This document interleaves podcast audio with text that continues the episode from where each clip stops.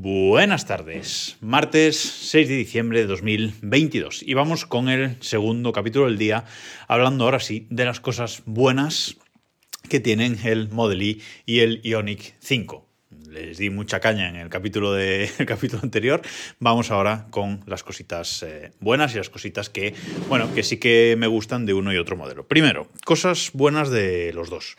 Son dos coches enormemente espaciosos, dos coches eh, que son eléctricos, que no tienen esa columna central de, dirección que tienen todos los coches, con lo cual en la parte trasera pues no hay eh, esa separación, ese bulto que suele haber en el medio, en los, en los asientos. Tampoco, eh, bueno, además son coches que tienen mucha batalla, mucha distancia entre, entre los dos ejes, tres metros en el Ionic 5 y casi tres metros en el, en el Model E. Son coches muy anchos también, son coches muy grandes en, general y, eh, como digo, son muy espaciosos y eso es genial. Sobre todo el Ioniq 5, eh, cuando lo ves por fuera te parece un coche pequeño, no es tan voluminoso por fuera como el Model E, pero cuando entras es súper espacioso, parece un salón. Es súper, la verdad es que nos llamó mucho la atención cuando lo fuimos a ver ese, ese detalle. Luego, los dos tienen una conducción muy suave, eh, tienen una conducción muy suave y muy, y muy estable, sobre todo porque, mm, claro, son coches eh, eléctricos que tienen mucho peso abajo, con lo cual hace que sean súper estables, el, punto de, gravedad medio eh, está muy abajo y son coches súper súper estables en curva, en frenada, en cualquier aspecto, son coches súper suaves de, de conducir. Además, el tema de la aceleración de los eléctricos pues es genial y eso que estos son solo tracción trasera. Los 4x4 ya son brutales, pero bueno, a nivel de aceleración, además en el Tesla, especialmente a partir de los 40, 50 km por hora, tiene como otro empuje más de, aceleración y es, eh, es, genial. Y luego el silencio. Sí es verdad que el Ioniq es un poquito más silencioso que el, que el Model eh, Tesla ha trabajado mucho en este tema, con dobles ventanas, eh, etcétera, etcétera, más elementos para, para un poco eh, poner el habitáculo, o que el habitáculo sea más, más silencioso, aislar más el habitáculo, pero el Ioniq es un poquito más silencioso, pero en general, eh, cuando estás un rato conduciendo un coche eléctrico y luego te montas en uno de, combustión, que es algo que me ha pasado, eh, que nos ha pasado estos días cuando hemos estado probando los dos coches, etcétera, pues bueno, eh, es un cambio como el día y la, noche. Y ahora vamos con las cosas buenas de cada uno en, concreto. Venga, empezamos con el Tesla Model E. Insisto, Standard Range, Real Wheel, Real Wheel Drive, RWD, el Tesla más barato que se puede comprar con todas las opciones básicas y solo añadiendo la bola de eh, remolque que, nos interesa.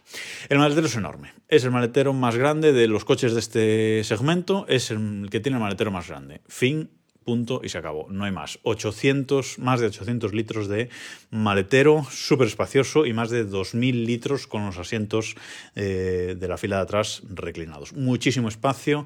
Además el, fraletero, que se llama el maletero de, delante, llega a casi 120 litros. Es, el fraletero más grande también de todos estos coches que hemos visto. E incluso en el maletero trasero abres una tapa por debajo y tienes otro maletero, otro hueco súper grande, eh, pues que está bien para guardar los cables, etcétera. Bueno, que a lo mejor los cables van mejor delante, eso ya lo veré. Eh, pero, pero bueno, hay otro hueco ahí eh, enorme también, más grande que el fraletero. Bueno, muchísimo, muchísimo espacio, que es algo que nosotros, como sabéis, buscamos en estos coches. Luego, todo USB-C ya está. O sea, todas las conexiones son USB-C, como tiene que ser. Y además tiene el cargador inalámbrico para dos teléfonos en la parte de delantera, para el conductor y para el copiloto. Genial. Hemos probado ahí a poner nuestros iPhones 13 y funciona perfectamente, cosa que en el Ioniq solo tiene un cargador inalámbrico y, bueno, no funciona tan, tan bien. Em, esa pantalla de 15 creo que es de 15 pulgadas, ahora dudo. Bueno, esa pantalla central de 15 pulgadas eh, enorme, con una interfaz eh, espectacular, muy buena, con una interfaz en la que te muestra el coche, todo lo que va detectando, etcétera, etcétera. O sea, mm, a nivel de de interfaz, cómo se mueve, la agilidad que tiene la, la interfaz, las opciones que hay, etcétera. Sí es verdad que en diseño es el más moderno que hemos visto, pero pueden ir un pasito más, más allá. No, estaría mal que fueran un pasito más allá, pero bueno, eh, ahí está, la interfaz eh, está bien y además, bueno, lo bueno que tiene es que sí que eh, esa interfaz pues, ya ha evolucionado en el pasado y va a seguir evolucionando. Usan los mapas de Google Maps, aunque el navegador no es de Google Maps, me explico, los mapas sobre los que trabaja el navegador son los de Google Maps, incluso la vista satélite, etcétera, pero luego Tesla implementa por encima su propio navegador, digamos, ¿vale? Actualización Bueno, las actualizaciones en Tesla todas son por, por Wi-Fi, eh, todas son por, por aire y, te van llegando poco a poco. Y además actualizaciones que te van cambiando el coche a lo largo del tiempo, cosa que no pasa en, en otras marcas, te van dando nuevas funcionalidades, eh, etc. Y aquí estoy seguro de que a futuro pues, va a haber muchísimas eh, actualizaciones y eso la verdad es que me da mucha confianza. Además es un coche muy eficiente, como os decía en el capítulo anterior, aunque el Ioniq tiene una batería bastante más grande que la del Tesla, al final por temas de peso, por temas de eficiencia en general, la autonomía más o menos que tienen los dos es prácticamente la misma. A lo mejor 20 kilómetros más tiene el Ionic por, por autovía, pero eh, nada más. ¿Qué más? Los supercargadores, aunque no es algo del coche en sí, es algo que Tesla tiene mejor que el resto. Aunque eh, cargar en unos supercargadores es algo bastante caro, pero bueno, lo vas a usar directamente cuando vayas de viaje solamente, etc. Eh, pero está bien, es, una ventaja que hay, aunque ahora Tesla ha abierto los supercargadores a otros coches, pero solo para cargar hasta 50 kilovatios, creo, de momento. Entonces, mm, bueno, eh, además estos supercargadores están integrados en los propios mapas de, de, Tesla y si le pones como destino un supercargador, pues 10 minutos antes de llegar al supercargador va calentando la batería del coche para que la carga pueda ser más rápida y más eh, eficiente. Luego es un coche que tiene cámaras por todos los lados.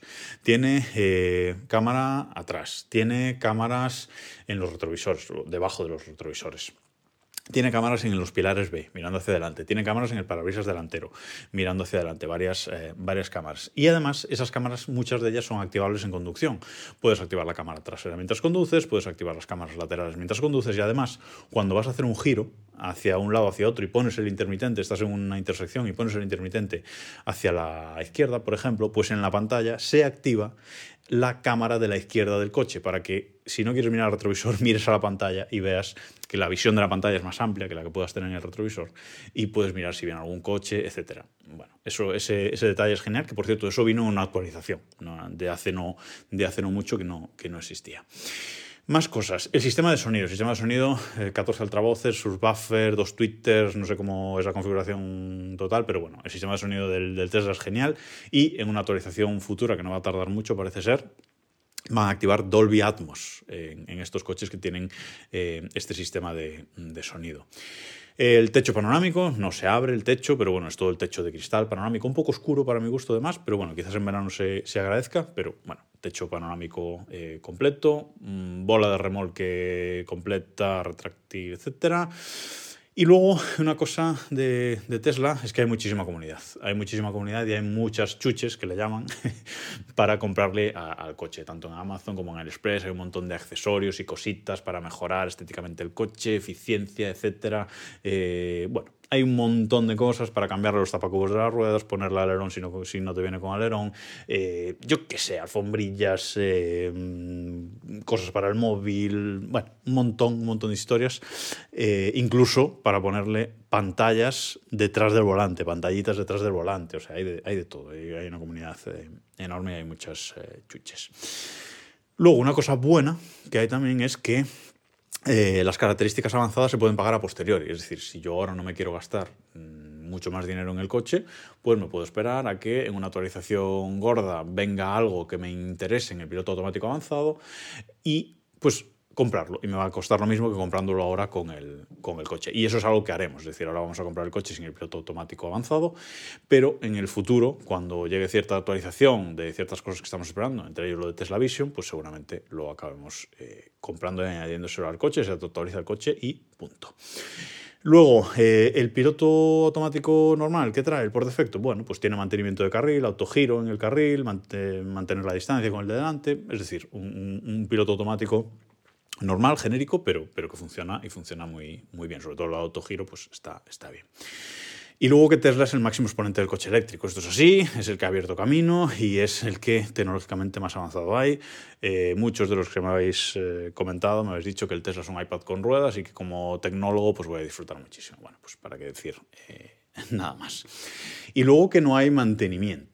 Es decir, este coche no tiene mantenimiento. Eh, Tesla es verdad que te da unas recomendaciones, pues cada dos años cambiar esto, cada cuatro esto, cada seis esto, etc. Pero si no cumples esos mantenimientos, si no cumples esas recomendaciones, no pierdes la garantía. Tú puedes estar todo el tiempo de garantía del coche sin hacerle ningún mantenimiento y si le pasa algo te lo va a cubrir la garantía. Además Tesla da una garantía de 8 años en la batería de que te va a aguantar por lo menos el 70% en esos 8 años, aunque por las degradaciones que se han visto hasta ahora en todos los años que lleva Tesla en el mercado son muy muy bajas las degradaciones de la, de la batería.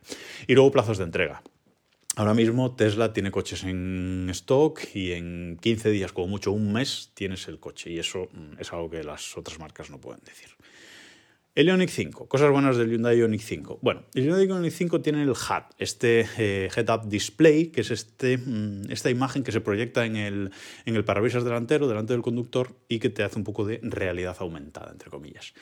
De día no está mal, pero de noche la verdad es que incomoda. A mí, a mí me resultó incómodo. No sé si me adaptaría a él y tampoco es que me aporte mm, nada. O sea, no me aporta demasiado. Está bien, es un añadido, lo tiene. Vale, el Tesla no, pero bueno, tampoco me aporta demasiado. El Ionic tiene volante calefactado. Eh, ambos coches tienen los asientos calefactados. En el caso, bueno, creo que en los dos eh, son los cinco asientos eh, calefactados, que eso está muy bien. Pero el Ionic tiene además volante calefactado. Lo he probado y la verdad es que es una, una gozada en días de, de frío.